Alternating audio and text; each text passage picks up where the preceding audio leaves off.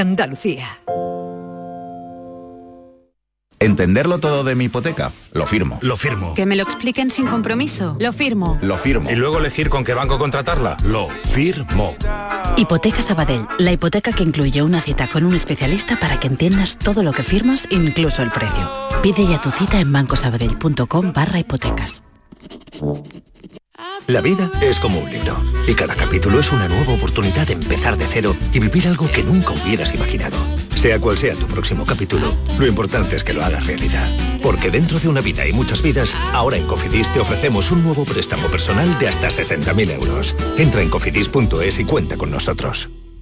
El podólogo puede realizar tratamientos quirúrgicos que afectan al pie. Puede diagnosticar, tratar y prevenir cualquier patología relacionada con los pies, así como prescribir medicación. Igualmente puede realizar pruebas diagnósticas radiológicas o ecografías en el pie. Ponte en manos de profesionales sanitarios titulados en podología. Colegio Profesional de Podólogos de Andalucía. En cofidis.es puedes solicitar cómodamente hasta 60.000 euros, 100% online y sin cambiar de banco.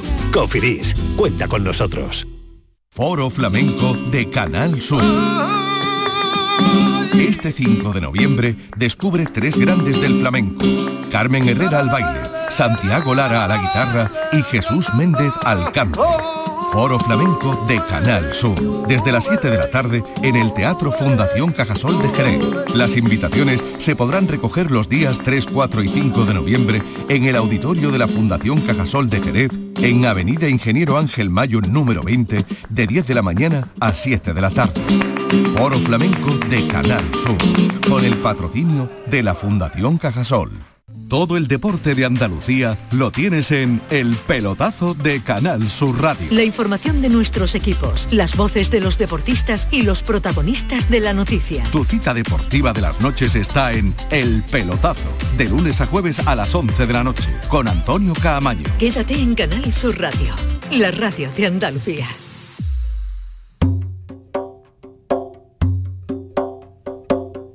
La tarde de Canal Sur Radio. La entrevista. Sí, sí, sí,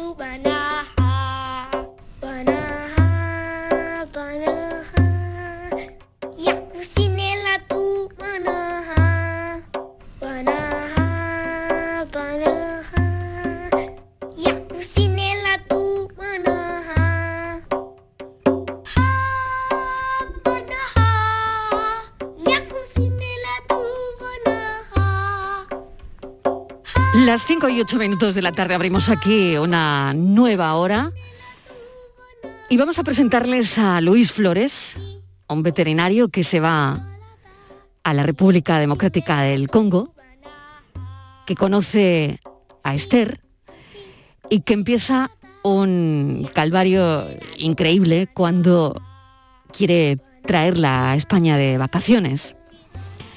Hemos conocido su historia, el otro día hablamos con él por teléfono, pero queríamos que tenerlos cerca. Entonces hoy están en Jerez, que es el sitio donde hoy hay que estar, porque se está hablando mucho de Jerez por otros motivos.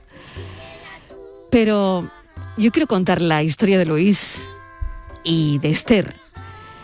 Y hoy ella le acompaña en el estudio. Luis, ¿qué tal? Bienvenido, ¿cómo ¿Qué- estás? ¿Qué tal? Buenas tardes, buenas tardes a todos. Bueno, no sé si Esther reconoce de alguna manera esta canción, que dicen que es una canción que aprenden los niños de, de pequeños y, y no sé si tiene algún significado, si a ti te suena por algo.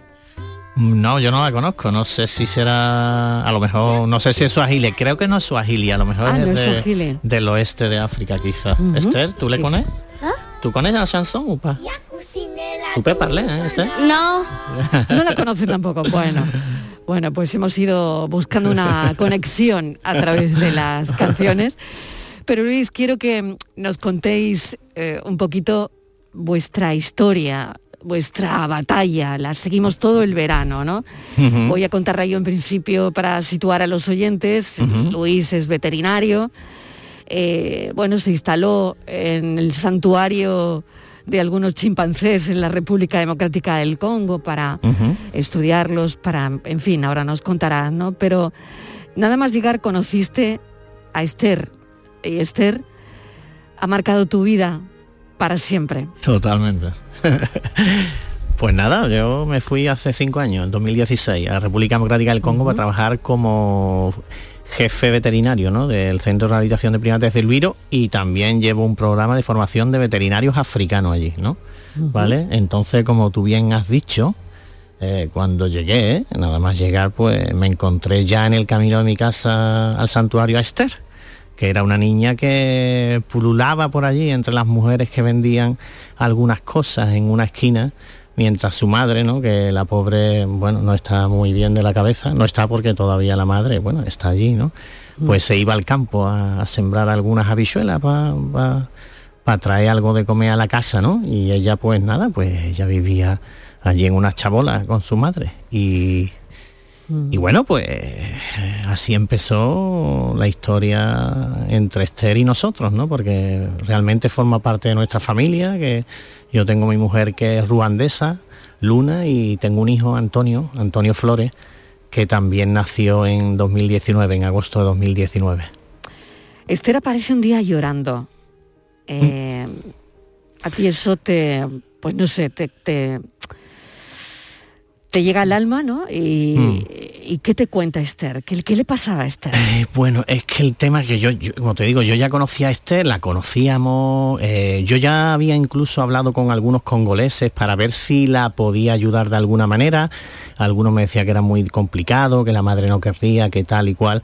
Y bueno, ya ella había estado en casa varias veces y había venido a comer y toda esa historia alguna vez, pero un día precisamente en agosto, ¿no? Cuando antes de nacer Antonio pasó un día por la casa que venía con frío, con hambre, llorando, había la madre la había echado, ¿no?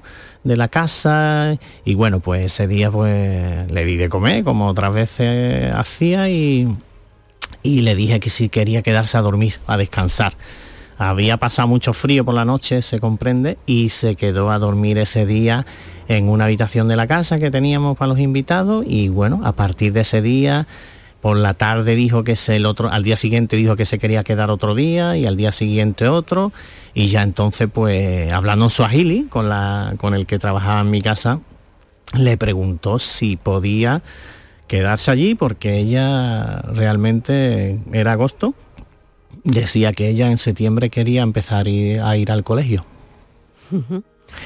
Y pues se quedó allí, ¿no? Se quedó en casa y bueno, ¿qué le vas a decir tú, ¿no? A un niño que, no tiene nada, ¿no? Y que, y que lo conoce y que, y que bueno, y que te pide, que te pide de alguna manera auxilio, ¿no? Vivir contigo, que te pide quedarse contigo, que te pide casi Exactamente. No lo sé si tú lo entendiste así, Luis, pero que te pide casi formar parte de tu familia, ¿no? Sin, sin pedírtelo. Sí, esa, es la, esa, es la, historia, ¿no? Y bueno, en África, bueno, en África es verdad que, que, la infancia tiene una desprotección absoluta, ¿no? Ser un niño es muy complejo. Yo creo que es lo más complejo que hay en África, en algunas partes de África, en gran parte de África, la infancia está muy mal valorada, ¿no? Porque no sé, es un periodo que no lo pasan muchos, ¿no? Y, es así que mueren muchos niños hasta la edad de 5 años, ¿no? Entonces ella pues pidió eso y yo lo tenía claro, ¿no? O sea, yo me fui a África y yo, que yo me he ido a trabajar con primates, ¿no? Pero sí es cierto que yo siempre tenía una espina clavada, ¿no? En mi corazón cuando iba al hospital, al hospital de, del Luiro, y bueno, y veía a los niños como hinchados, ¿no? Como mueren de, de hambre en pleno siglo XXI, ¿no? Yo, para mí eso realmente me dolía mucho, ¿no? Nosotros tuvimos un caso de una niña con tuberculosis que la diagnosticamos, ¿no? Con un proyecto que tenemos y que esa niña a través de un médico americano se le dio de comer y esa niña se cuidó durante los seis meses del tratamiento de tuberculosis, mejoró y todo y bueno, y, después nos pegamos, nos llevamos un palo muy grande porque la niña cuando terminó el tratamiento se fue con su madre y a los meses se murió, y se murió de malnutrición, ¿no? Entonces, bueno, la verdad que yo me sentía en deuda con, los seres humanos, ¿no? Porque a pesar de que trabajo con los animales, pero yo tengo, tenía claro también que ayudar de forma puntual no lleva demasiadas soluciones realmente, ¿no? Entonces, bueno. Increíble, ¿no? Eso que dices que te sentías en deuda con los seres humanos, ¿no? Hay una cosa, ¿no? Y es que la República Democrática del Congo no permite las adopciones, ¿no? Pero al final todo esto había que arreglarlo de alguna manera. Hay un juzgado congolés eh, te reconoció como tutor, ¿no? Después de que la madre, que lo acabas de comentar, que sufre problemas de salud mental, eh, hubo un consejo familiar con los tíos, con las tías, con la familia de Esther, ¿no? Y eh, bueno, pues ya está. ese juzgado te hizo, te consiguió o, te concedió, mejor dicho, la tutela de Esther, ¿no? Exactamente, ¿no? Eso yo tuve que buscar la familia del padre, porque realmente el padre se murió hace tiempo, parece ser, ¿no? Y indagando un poco, pues había un chico en el santuario, un cuidador que decía que esa niña era hija de un tío suyo, ¿no? ¿Vale? Entonces, bueno, tuve que buscar a aquel es el, cabeza de familia de... No hay papeles, perdona Luis. No, no, no, nada. No hay papeles de nombres, no hay papeles de apellidos, nada. no hay registro de los menores, ¿no? Claro, es, es escalofriante. ¿eh? Claro, gran parte de los niños no están inscritos. No son nada. No, son... no son nada, exactamente, ¿no? Entonces, bueno, pues claro, después de yo conseguir la tutela, que eso fue un procedimiento, bueno, judicial, con un juez en Bucabo y toda la historia que tuvimos que hacer, después de conseguir la tutela, tuvimos que hacer, eh, aplicar, ¿no? O sea, hacer una petición de un certificado de nacimiento para poder sacarle a ella más tarde lo que sería ya el pasaporte para poder viajar. Hmm. El pasaporte fue una historia increíble que ya nos la contabas el otro día, para poder llegar eh, de nuevo a España ha sido un calvario, pero bueno, lo bueno es que estás aquí con Esther, eh, que tu familia ha podido conocerla, ha podido conocer también a Antonio, a tu, a tu mujer, a tu pareja, a Luna, en fin, eh, yo quiero que me hables de ese encuentro porque además han sido momentos muy difíciles. Tu padre lo pasó muy mal durante la pandemia. Eh, han sido, bueno, claro, momentos muy duros, momentos añadidos muy duros. ¿no? Claro, porque realmente nosotros pensábamos venir en mayo de 2020 y apareció la pandemia, ¿no? Y llevamos desde que Esther está allí y Antonio nació hablando por WhatsApp, ¿no? Por llamadas de WhatsApp y toda la historia. Entonces, bueno, mi madre justo murió antes de irme yo a África, ¿no? Yo tengo una hermana mayor, Antonia, que es un poco como la madre de todos nosotros, ¿no? ¿Vale? Entonces ya se había establecido un vínculo muy fuerte ¿eh? entre nosotros, entre los niños mi familia, ¿no? Yo tengo otra hermana que está en Estados Unidos trabajando, un hermano en Marruecos. La idea era venir en agosto para reunirnos todos, ¿no? ¿Vale? Entonces hemos tenido muchos problemas porque para la visa de Esther tuvimos que luchar mucho, ¿no? Esa batalla social que ganamos entre todos los andaluces y entre otra gente también de España y del mundo que firmó esa petición y que nos ayudó a hacer reflexionar. Bueno, el defensor del pueblo también intervino ahí, tuvo una participación muy importante ¿no? Nos ayudó a conseguir esa visa para Esther, pero después de eso yo tuve problemas también con mi visa de renovación de visa, que estaba renovándola, que supuestamente la tenía que tener una semana después de la de Esther. Tardé dos meses, ¿no? Porque, bueno, también me engañaron un poco en Kinshasa y, y no conseguía el visado, he estado dos meses, ¿no? Y después también tuvimos que conseguir el pasaporte de Antonio que se caducó, se caducó y se tuvieron que ir dos meses antes para, para, Ruanda, pero claro, al no estar el padre tampoco podían renovarlo. Entonces ha sido un camino muy largo, pero claro, hemos llegado a la gloria, ¿no? Porque el otro día cuando llegamos a Málaga el reencuentro fue muy, muy emotivo y, y bueno, aquí eh, la gente realmente en Europa no sabemos lo que tenemos, ¿no? Porque realmente eh, la seguridad de cada día, ¿no? El bienestar, las cosas que tiene uno en la casa, las posibilidades de, estar tranquilos y bueno, de tener un trabajo, de, pasear por la calle, de tomarse una copa de vino tranquilo. No, es que lo que pasa que no, no, la gente no se puede imaginar cómo de difícil puede ser eso en algunas partes del planeta realmente. Vamos a poner un mensaje que te envía una compañera, si te parece, y me das permiso. sí, sí, sí, ¿eh? ¿Me das permiso para ponerlo? Sí, es de hoy mismo, vamos, es de hoy mismo y eso que nos ha dejado un poco trastocado realmente. Claro, pues vamos a escucharlo porque Luis está hablando de lo que se siente aquí, ¿no? En un país como España, en, en Europa, en España, en Andalucía, ¿no? La seguridad de cada día que sentimos, ¿no? Pero cuando escuchamos este audio, la verdad es que se nos pone el vello de punta.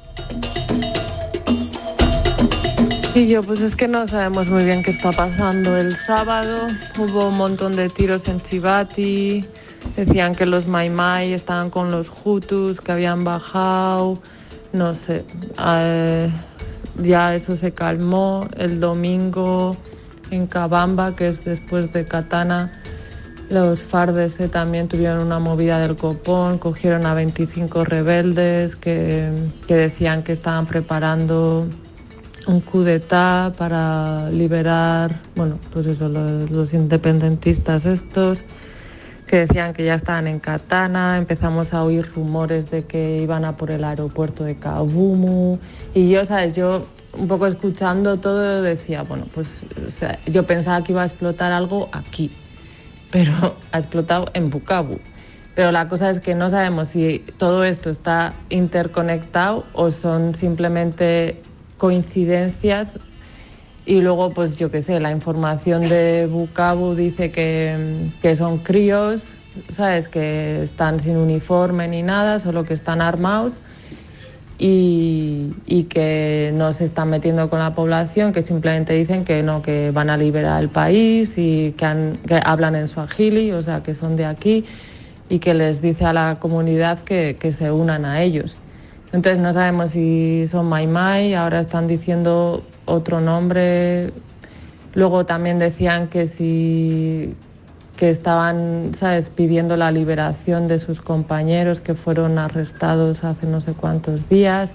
Nos estamos un poco ahora esperando las informaciones, ya sabes que cuando pasan así cosas, pues hoy es un montón de cosas. Luis, tremendo, tiros en Chivati, Críos armados.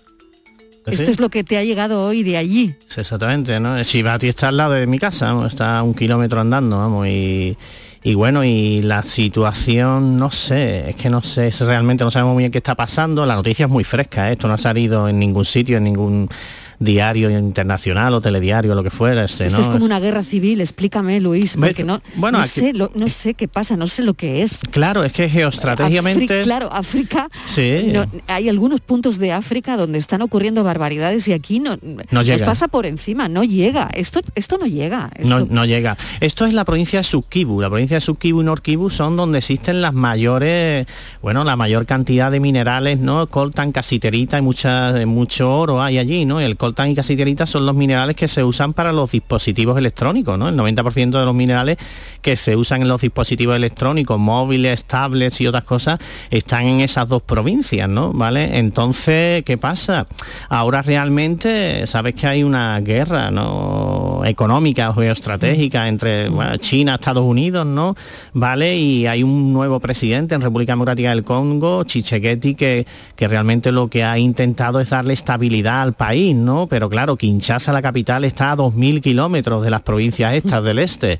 ¿Qué pasa? Que, que bueno, que él intenta dar estabilidad, tiene el apoyo de los americanos, pero claro, no, no, no, no está cooperando con los grupos de la oposición.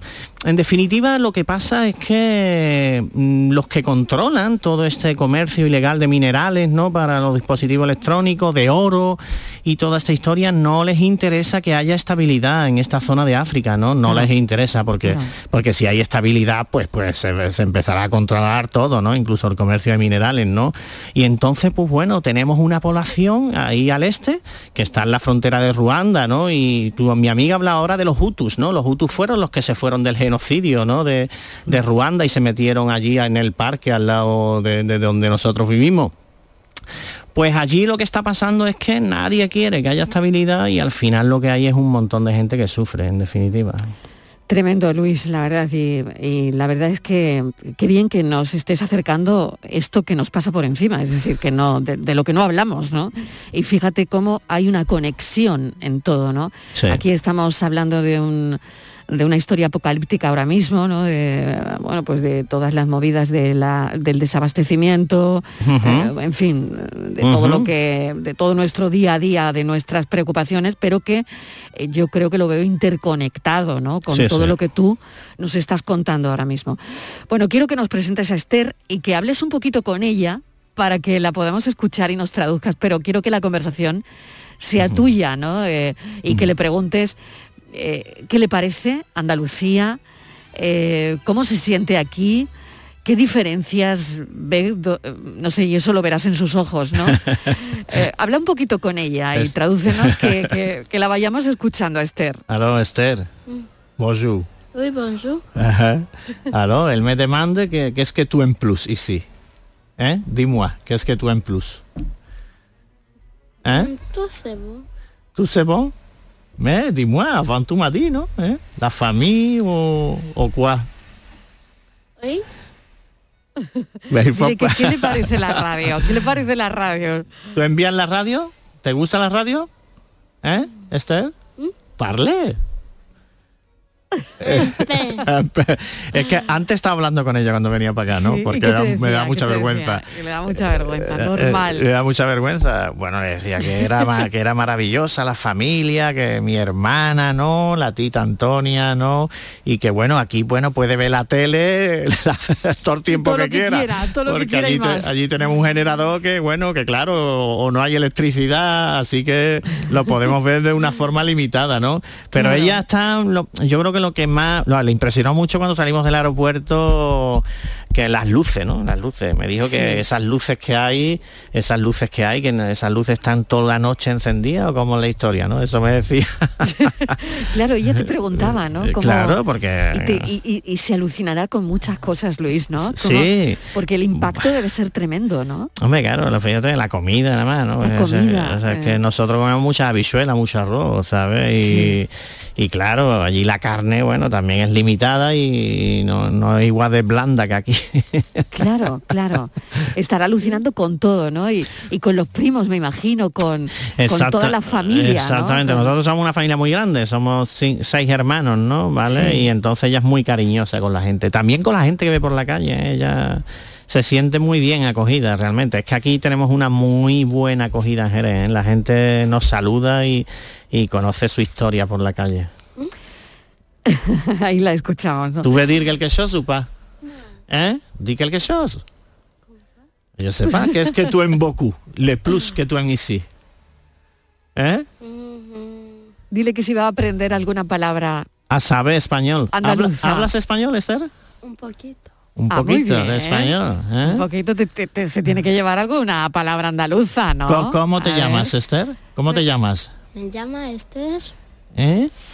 Flores Ajá. Feza. Esther Flores Fresa. Ah, muy bien. Oye, dile que nos cuente algo. Si le apetece contarnos algo, lo que sea. Un Esther, cuento. ¿tu veux A ver. raconter quelque chose à elle? Comme quoi Hein? Comme quoi Tu- tu- Est-ce qu'il faut parler maintenant qu'il y a tout le monde qui t'écoute Hein? C'est quoi la nourriture que tu aimes plus Parle. La nourriture que tu aimes plus. La poulet. El poulet, el pollo, la, la comida que más le gusta es el pollo, que se ha comido, se ha comido hoy un pollo asado. las patas del pollo, las patas del pollo. Los muslitos, los muslitos. Ay, madre mía. Bueno, pues de verdad, te agradezco enormemente que hayas venido con Esther, que nos la presentes, que es verdad que Andalucía, que Cádiz, Jerez se volcaron con una Sí. visa para Esther. Sí, Hubo esa etiqueta en las redes sociales, visa para Esther. sí. Y al final Esther ya está aquí. Lo que no sé es cómo será la vuelta, Luis. Bueno, ¿sabes ¿Cómo es, el, ¿Cómo es el choque, no? De, Eso es- volver, no sé, porque tenéis que volver, ¿no? Sí, sí, he pensado eso, he pensado, he estado pensando eso yo más que ellos, ¿no? Ellos no lo piensan, ¿no? Vale, pero bueno, tenemos que volver, eso está, eso está claro, ¿no? A no ser que se líe la más gorda de las cosas allí, ¿no? Donde estamos viviendo y bueno, y que se ponga la cosa, que haya rebelde, que cojan realmente la ciudad o pase alguna ¿Podría historia de esa. Esther refugiada? Bueno, también, no lo sé legalmente, ¿no? Pero si pasa alguna historia de esa, ¿no? Porque ahora mismo nosotros estamos arreglando aquí para conseguir el exequatur, que es el reconocimiento de la tutela, ¿no? En España, ¿no? Yo lo que quiero es que al menos, ¿no? Lo que yo quiero es que al menos no tener problemas si quiero venir con ella a ver mi familia, ¿no? ¿Vale? Porque si es verdad, yo te digo la verdad, ¿no? Yo no quiero vivir, yo no quiero que ellos vivan aquí y yo allí, yo no quiero estar separado de mi familia, ¿no? O sea, no es para lo que para lo que yo tengo una familia Tú vas a realmente. seguir trabajando con... Sí, yo voy a eh, seguir trabajando allí Claro, en- allí además el, el trabajo que haces te- te gusta, estás Sí. también, ¿no? Eh, trabajando contra los furtivos de alguna forma allí, ¿no? Sí, sí, no, yo trabajo en medicina. Protegiendo, protegiendo el entorno. Exactamente. Bueno, protegiendo también unos bosques que son súper importantes para el cambio climático y toda la historia que estamos viviendo, ¿no? Porque al fin y al cabo nosotros protegemos los grandes primates, los gorilas, los chimpancés, pero es que protegemos realmente los hábitats donde estos animales están que son, bueno, grandes sumideros de, carbono, ¿no? De CO2, ¿no? Y que estamos en un momento muy complicado en este planeta, ¿no? Estamos en un momento muy complicado. Tú estás viendo todos los cambios sociales que hay en la sociedad europea, ¿no? Porque, bueno, estamos hacia un cambio energético también, hacia no consumir combustibles fósiles y todo, pero creo que vivimos en una nube ¿eh? algunas veces, ¿eh? porque, porque vivimos en una Europa que pensamos que lo estamos haciendo todo muy bien en Europa, que vamos fenomenal haciendo esos cambios tal igual, pero es que no es Europa solamente Estados Unidos, es el mm. planeta entero. No podemos seguir explotando los recursos como lo explotamos en otros sitios y no tener en cuenta cuáles son las consecuencias de, todo eso. Llevamos tres días de cumbre. Sí. Y en la cumbre del clima, bueno, vamos sabiendo algunos compromisos, el de hoy, 100 países comprometidos a, reducir el gas metano, algo es algo. Sí, sí. Pero eh, yo no sé qué saldrá de esta cumbre y lo que sí sabemos es que se mueven y van a las cumbres, pero no han ido a una reserva probablemente eh, de chimpancés o, donde tú estás, que es donde estás viendo verdaderamente, y no quiero que esto resulte demagógico ni se entienda así, pero eh, donde tú estás viendo lo que pasa. Claro, lo que pasa si nos cargamos el planeta. Claro, se sigue explotando África de una manera indiscriminada y los bosques, se sigue sacando madera, ¿no? O sea, la gente sigue viviendo en la miseria en el siglo XXI, muere mucha gente de hambre. Sin vacunas sin vacuna, vacuna no. Pero bueno, el COVID es otra historia, porque eso daría para hablar otro programa entero, ¿eh? Como la, la visión del COVID aquí, la visión del COVID en África y cómo el COVID realmente ha afectado a la población en países desarrollados y a la población africana, que, el impacto en la salud ha sido mucho menor. Vamos, es que aquí hay grandes diferencias, yo creo, a, nivel inmunitario del sistema inmune, ¿no? ¿Sabe? Entonces, bueno, Europa está en una crisis de, como yo digo, inmunológica y mental. El sistema inmune de, de la población europea está cada vez más débil, ¿no? De la gente. Y después, bueno, pues tenemos grandes problemas mentales en una sociedad donde realmente tenemos solucionado gran parte de los problemas vitales. Qué placer es esta charla contigo, qué bien que hayas traído a Esther. Esther, te mando un beso enorme, tradúcele. ¿El te dan ambisú? Todo sí. Ah, muy bien. Mil gracias de verdad. Y recuerdo que Flores en el Congo, además es un espacio de, de esta casa, Luis. Y Mil gracias de verdad. Muchas gracias a todo Canal Sur por ese, esa acogida siempre. Un beso, cuídate mucho. Un beso. Hablamos, estamos en contacto. Adiós. Venga, chao.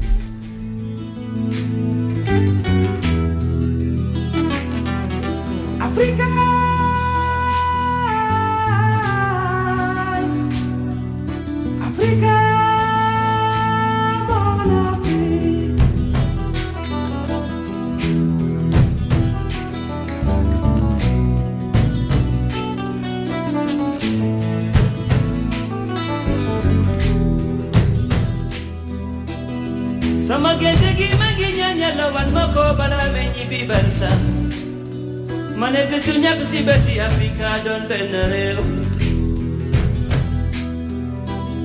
D'ici ou d'ailleurs, nous sommes des enfants d'Afrique.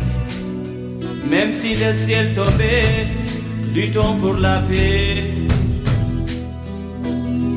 Kon Afrika moom lay ñaan ma ne jàmmu Afrika mooy suñu naataange.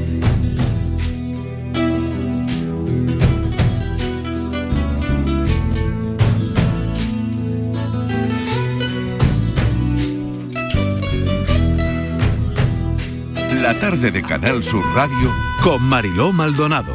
También en nuestra app y en canalsur.es. El futuro no está escrito, se construye. Porque tu futuro también es el nuestro, en Caja Rural te aportamos toda nuestra experiencia. Planes de pensiones de Caja Rural. Construyamos tu futuro juntos. Ven antes del 31 de diciembre y obtén interesantes incentivos. Documento de datos fundamentales para el partícipe, alertas de liquidez, indicador de riesgo, planes en promoción y condiciones en segurosrga.es. Vente a Dimarsa, ponte en mis manos y dile chao, dile chao, dile chao, chao, chao, empieza ya tu autoconsumo, nuestro petróleo es el sol. Di que sí, únete al cambio, dimarsa.es. Nace un nuevo concepto de maternidad. En el nuevo Hospital Materno Infantil Quirón Salud Sevilla ponemos en el centro las necesidades de las futuras mamás. Un pionero hospital con parto respetado, prestigiosos expertos formados en las últimas tendencias y las mejores prestaciones para ti. Solicita tu tour premamá y ven a conocernos. Las mamás han cambiado, la forma de cuidarlas también. Quirón Salud, la salud persona a persona.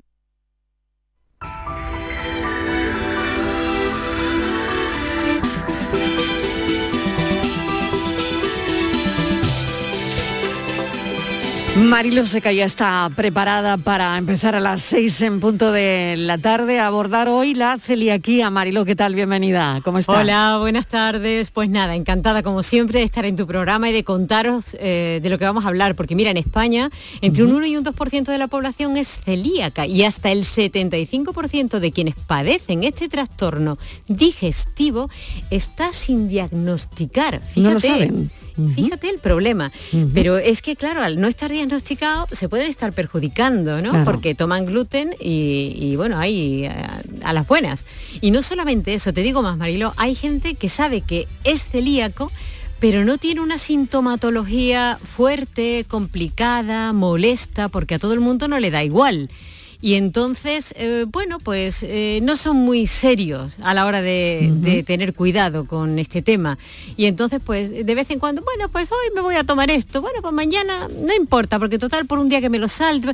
Y entonces eso le puede traer complicaciones. Es muy serio cuando una persona es celíaca, verdaderamente el gluten lo tiene que sacar de la dieta.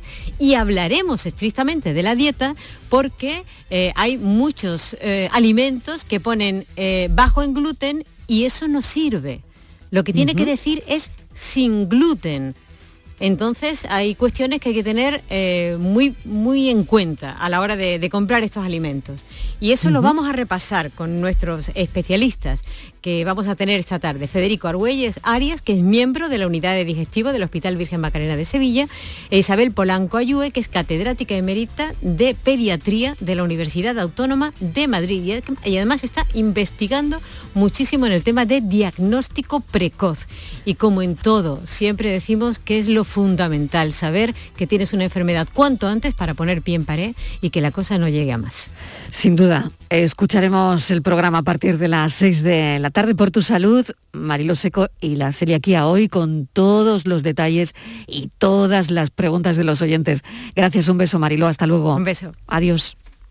La información de tu equipo, los deportistas de los clubes que son noticia, los entrenamientos y fichajes, las voces de los protagonistas.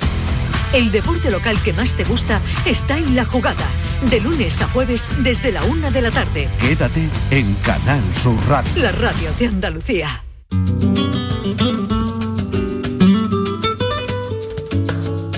La tarde de Canal Sur Radio con Mariló Maldonado.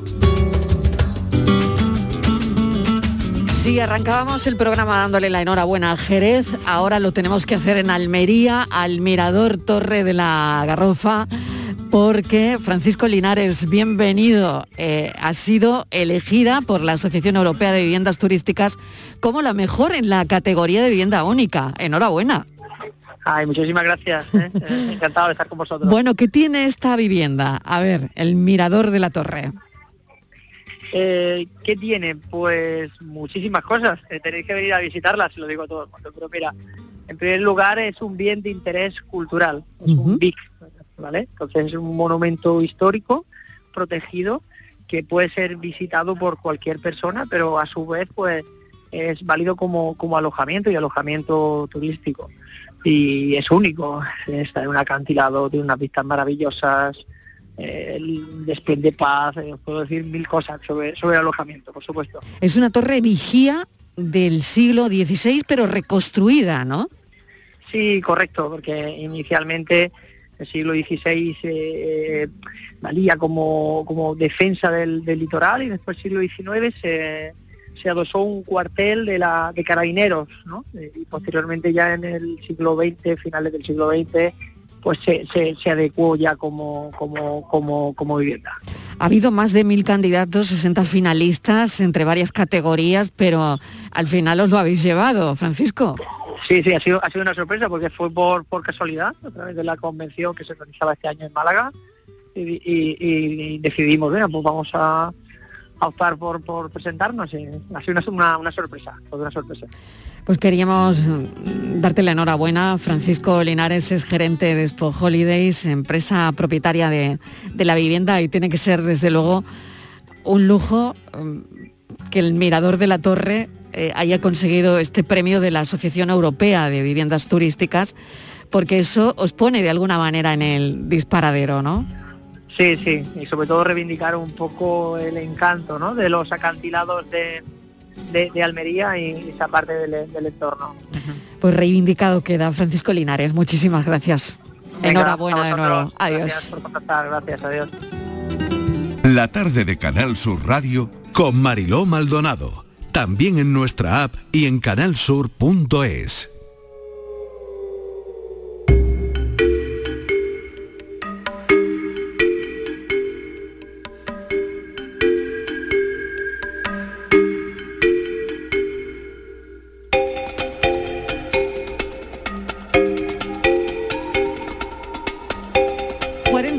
40 minutos y llegamos a las 6 en punto de la tarde. A esta hora llegan mis compañeros Luis Algoró, colaborador de la tarde en tu búsqueda, y Patricia Torres. Patricia, bienvenida. Hola Marilo, buenas tardes. Luis, ¿qué tal? ¿Cómo estás? Buenas tardes, Marilo, Patricia. Bueno, vamos a empezar con la tarde en tu búsqueda. Tenemos un montón de cosas que contar. Tenemos también una entrevista.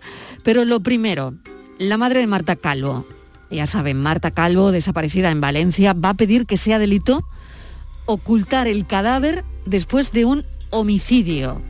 Sí, Marilo, eh, recordar que Marta es la joven que desapareció en noviembre del año 2019 en Manuel, en Valencia, y que tras la detención del principal sospechoso de su muerte, Jorge Ignacio, no se ha conseguido localizar su cuerpo. Marisol Burón, madre de Marta, acudirá este viernes 5 de noviembre al Congreso de los Diputados para presentar una iniciativa legislativa con el objetivo de conseguir la tipificación como delito en caso de ocultación intencionada del cadáver tras un homicidio. Cuenta con el apoyo de Juan Carlos Kerr, padre de Diana Kerr y también de la familia de la sevillana Marta del Castillo. La búsqueda del cuerpo de la joven valenciana se prolonga ya durante 23, 23 meses en los que se han sucedido diversos operativos multitudinarios, todos ellos infructuosos hasta el momento. El principal sospechoso de la desaparición, Jorge Ignacio, siempre ha mantenido que Marta murió de forma accidental tras haber mantenido relaciones sexuales y luego afirmó que descuartizó su cuerpo y lo distribuyó en varios contenedores. A este hombre, a Jorge Ignacio, se le atribuyen al menos otras dos muertes violentas. Otras cinco, eh, otros cinco intentos de homicidio en grado de tentativa, una omisión del deber de socorro, un delito contra la integridad moral, contra la salud pública, profanación de cadáveres y agresión sexual. Informes eh, forenses han descartado eh, Mariló Luis, que Jorge Ignacio padezca una enfermedad mental y han detectado que tiene rasgos de una personalidad antisocial. Así que estaremos muy pendientes de esa comparecencia de Marisol Burón ante el Congreso de los Diputados para presentar esa iniciativa legislativa pedirá que sea delito ocultar el cadáver tras un homicidio. Bueno, buscan en Sevilla a un hombre desaparecido desde el 12 de octubre. Sí, el portal SOS Desaparecidos ha denunciado la desaparición en Sevilla de un hombre de 55 años llamado Joaquín Huertas Hernández. El último día que fue visto fue el pasado 12 de octubre. Este hombre pide, mide 1,70, es de complexión corpulenta, sus ojos son marrones. Asimismo, el día de su desaparición vestía una camisa negra y unos pantalones vaqueros. La asociación pide que cualquier persona que pueda tener una pista sobre su paradero, contacte con ellos en lo siguiente número de teléfono 642 650-775 o 649-952-957 o también a través de la dirección de correo electrónico info arroba sosdesaparecidos.es o también directamente pueden contactar con la Policía Nacional al 091. Y aprovecho, eh, Mariló Luis, ese momento para mandar un fuerte abrazo desde esta sección a la familia de Manuel Ríos Cruz, que hoy se cumplen 13 años de la desaparición de este joven en Málaga. Eh, hoy nuestro cariño se lo mandamos a, esta familia, en especial a su madre, a Remedios, que la hemos tenido en alguna ocasión aquí en, la sección La tarde en tu búsqueda, que ya no pierde la esperanza de encontrarlo y de cerrar este doloroso capítulo que lleva tantos años sufriendo. Se busca un hombre de 55 años en Alaurín de la Torre desde el pasado 28 de octubre, Luis. Pues sí, buscamos a Antonio Gallardo Roca, residente en Alaurín de la Torre, en la calle céntrica calle Álamos. Lleva desaparecido, como bien decías, desde el pasado día 28 de octubre. Tiene 55 años, piel morena, ojos de color verde claro y mide aproximadamente 1,73 metros. Es corpulento y tiene la cara redonda y el pelo liso, negro con canas, por decir alguno de sus rasgos. Lo último que se sabe de él es que había llevado el coche a reparar por la zona de, bueno, de la plataforma... Eh, macro, que está muy cercano, por cierto, a la zona donde se encuentran los estudios en Málaga de Canal Sur, pero nunca llegó a recogerlo del taller y tiene el teléfono desde entonces desconectado. Su madre y hermana viven en Francia y convive solo con un sobrino de 21 años, Hilario, que nos acaba de informar hace tan solo unos instantes que no hay ninguna novedad en el caso. Su vecino Antonio Castillo ha ofrecido su propio número, todo lo que esté en su mano para ayudar por si alguien tiene alguna pista también del, del desaparecido o puede dar parte sobre su Se pide máxima colaboración ciudadana pues en estos momentos tan cruciales. Así que desde aquí, como siempre, mandar mucha fuerza a, la familia y a su sobrino, que como decía, es un sobrino joven y la verdad que lo está pasando francamente mal porque está llevando pues, sobre su espalda ¿no? toda esta situación de la que aún no hay ninguna novedad, Marilo. Luis, y otra desaparición inquietante desde el martes, un hombre y una mujer en Huelva. ¿En qué circunstancias? Pues la Policía Nacional busca, como bien decías, eh, a tanto a Enrique Fuentes, de 73 años, como a Paqui Romero, de 60 años, después de que sus familiares denunciaran la desaparición de ambos al no regresar a sus domicilios tras salir juntos a cenar a un pueblo de la provincia el pasado martes. Así, según ha indicado Europa Press desde el cuerpo policial, las familias presentaron la denuncia por la desaparición el miércoles, por lo que abrieron una investigación y han apuntado que no descartan ninguna hipótesis, aunque barajan la posibilidad de que haya sido, en este caso, una marcha voluntaria. De este modo, los agentes de la Brigada de la Policía Judicial están tratando de dar con ellos a través de sus teléfonos móviles e investigan si se hubiera producido movimientos bancarios por parte de algún uno de los dos. Por su parte, la hija de Paqui Romero ha solicitado ayuda a través de las redes sociales en las que ha indicado que la mujer salió de casa sobre las 9 de la noche acompañada del hombre también desaparecido, así como que desde entonces no sabe nada de ninguno de los dos y el teléfono de su madre está apagado. Por ello ha explicado que en el momento de su marcha iban en un coche Peugeot 308 con una matrícula 8351 HRR de color gris, que es importante por si se encuentra el vehículo. Y de otro lado, las hijas del desaparecido descartan que la haya podido ser voluntaria, al no considerar normal que el móvil esté apagado y no pueda andar con él. Del mismo modo han indicado que salieron a comer por algún pueblo de Huelva, pero que su intención era volver el mismo día y no dormir fuera de casa, toda vez que han apuntado que no llevaban ropa y solo el dinero para la cena. Es muy extraño, es, absolutamente inquietante eh, esta desaparición. Patricia, no sé qué te parece, me detengo un poquito en esta historia, porque bueno, es que salen juntos hmm. y nada se sabe. Sí, porque al principio había mucha información, no sé si Luis también está de acuerdo conmigo, que si eran pareja, ¿no? Es decir, había mucha información contradictoria en relación al caso, porque al principio dijeron que era una pareja, luego eh, demitieron esta información, diferentes medios diciendo que no, que no eran una pareja, que eran una pareja de amigos, sin más, y que ellos eh, salieron eh, para cenar y, a partir de ahí, pues nada se sabe de, ellos. ambas familias han interpuesto cada uno por separado la denuncia ante la Policía Nacional, pero sí que hay mucha mm, intranquilidad, ¿no? Porque mm, no se sabe nada, absolutamente nada. Es decir, no, eh, no sé si se ha captado alguna imagen de ellos eh, saliendo del sitio eh, con el coche, es decir, no hay nada, es decir, es un, caso de lo más enigmático y, y hay mucho hermetismo también, Marilo, no se da mucha información de este caso y sobre todo el, lo que decíamos, el matiz de que haya podido ser voluntario. Si es voluntario, no se, no se sale únicamente con la ropa puesta y te vas a cenar. es decir, llevas al menos algo de, dinero, una tarjeta de crédito, o, has comentado a tu familia eh, que algún plan después de la cena. ¿no? Eh, has dado esa edad, ¿no? En la que ya pueden, son personas adultas en las que pueden hacer libremente lo que quieran, ¿no? Totalmente. es, muy complicado. sí, bueno, estaremos muy pendientes de este caso, pero lo estamos también de la desaparición de Nuria López, 21 años años en Almería, Patricia. Sí, 23 días han pasado desde que desapareciera de su casa en Almería. Esta joven que padece una discapacidad intelectual del 66% se llevó solo el DNI y un billete de 50 euros. Su teléfono lo dejó en casa. La última pista la sitúa en Aguadulce a las 10 y media de la mañana. Un taxista la dejó allí un día después de que desapareciera. La policía sigue trabajando en su búsqueda, mientras que la familia de Nuria está desesperada porque desconoce dónde se puede encontrar la joven. Vamos a hablar con Lidia, que es prima de Nuria. Lidia, bienvenida. Gracias por atender la llamada de la tarde en tu búsqueda. Buenas tardes. Bueno, ¿cómo estáis?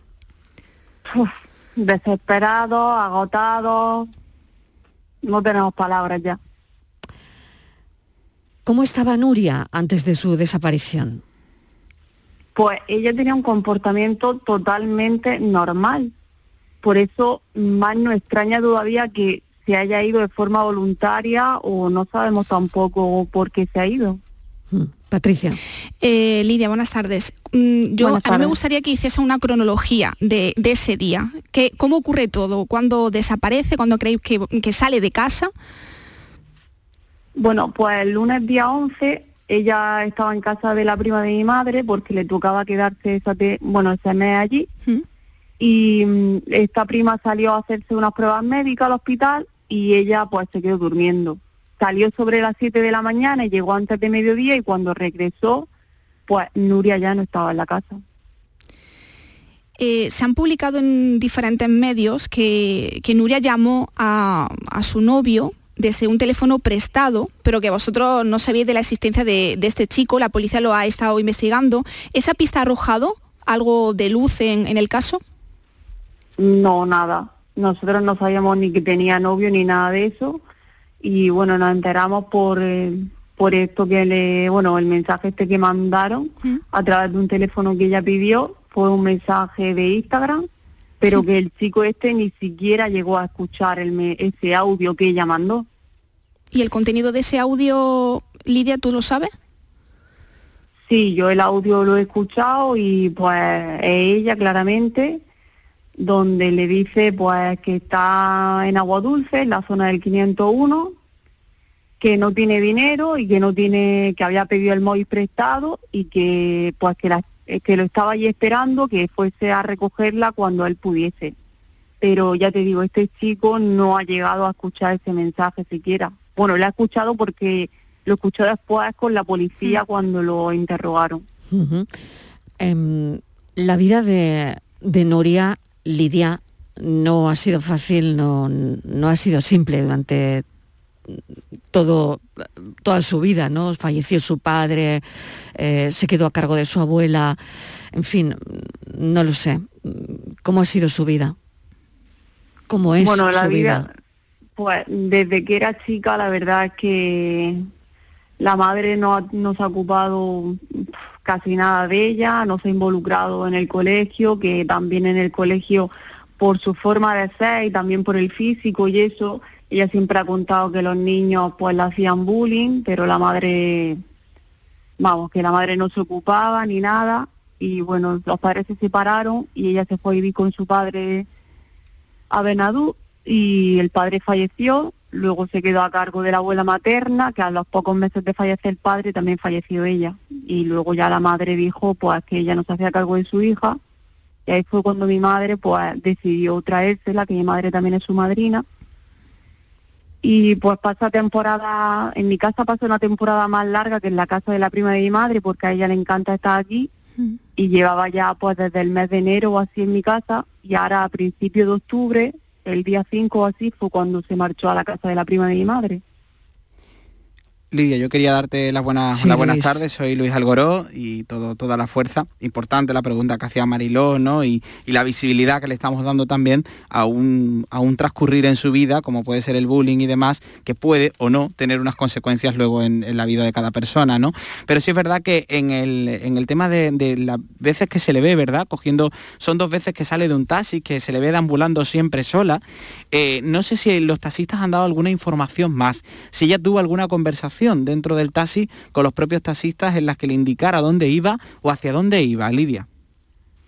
Pues la única, sí, el único dato que le dio al taxista que la recogió en Benadux y la dejó en Agua Dulce era que había ido a Benadux porque había quedado con unas amigas que la habían dejado tirada ¿Mm? y que la lleva, quería ir a Agua Dulce porque ella vivía allí.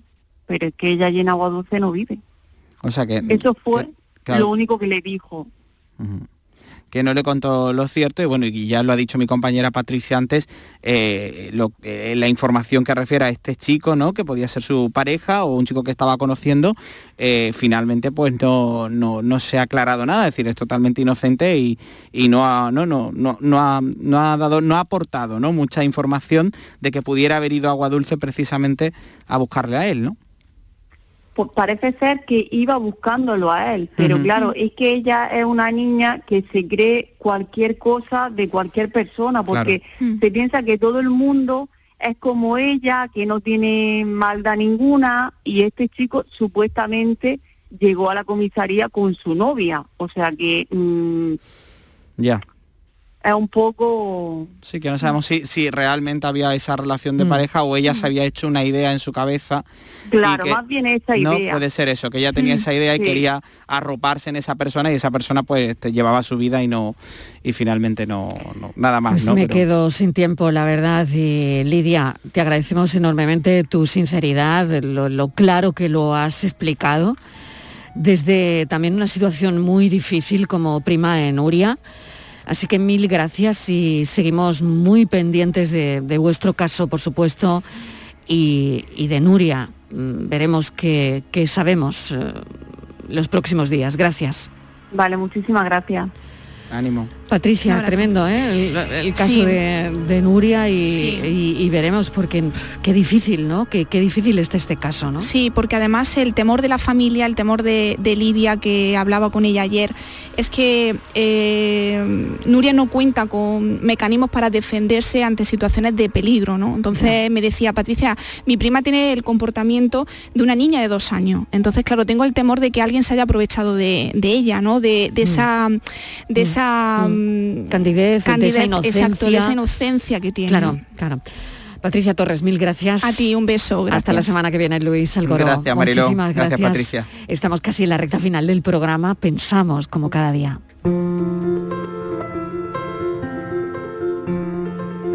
¿Alguna vez te has preguntado por qué lloramos? Existen tres tipos de lágrimas, basales, reflejas y emocionales. Las basales y reflejas protegen al ojo de objetos extraños, pero ¿y las emocionales? Cuando estamos muy tristes o muy felices, el cuerpo lo interpreta como una pérdida de control y produce lágrimas para estabilizar nuestras emociones. Los bebés lloran, es su forma de comunicarse. Otras veces las personas lloran, no porque sean débiles, sino porque llevan mucho tiempo siendo fuertes. Las lágrimas no duelen, sino el motivo que las hacen caer. Darse espacio para llorar y sentirse vencido a veces es válido y es tan necesario para sacar nuevas fuerzas, luchar y empezar de nuevo. Como decían en Blade Runner, todos esos momentos se perderán en el tiempo, como lágrimas en la lluvia. Sobre las lágrimas emocionales, los científicos todavía no están seguros de cómo nos ayudan exactamente. Puede que sean un mecanismo social para reclamar empatía. También se ha demostrado que contiene un elevado índice como generador de endorfinas, es decir, actúan como un analgésico natural. La próxima vez que llores, piensa que las lágrimas no son más que nuestras heridas evaporándose.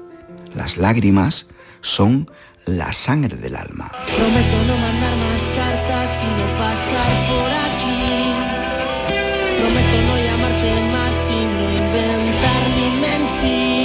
Las lágrimas. Nuestro pensador Daniel Ortiz en Trambasaguas con su mirada de cineasta. ¿Por qué lloramos? Bueno, podemos llorar también de alegría como parte de este equipo. Nos vamos contentos porque hemos recibido un premio de la Asociación Andaluza de Trasplantados Hepáticos. Gracias a ellos, gracias a la asociación, desde aquí nuestro agradecimiento, un premio solidario, porque la radio es eso también, solidaridad.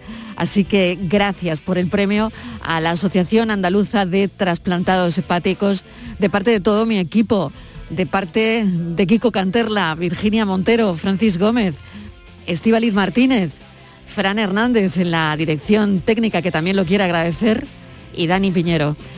Somos un equipo y vamos a por todas y a por todo. Gracias. Mañana más radio a las 3 en punto de la tarde. Adiós.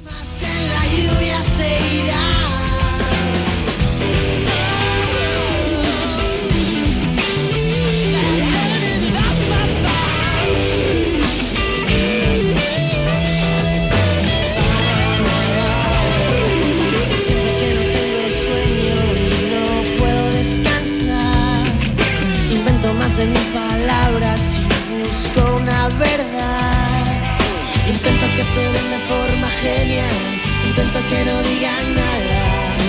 Nada siempre es toda la verdad, nada significa nada. Rejo las promesas que me hice a mí, prometo pensar en ti. Ahora prometo solo pensar en ti. La tarde de Canal Sur Radio con Mariló Maldonado.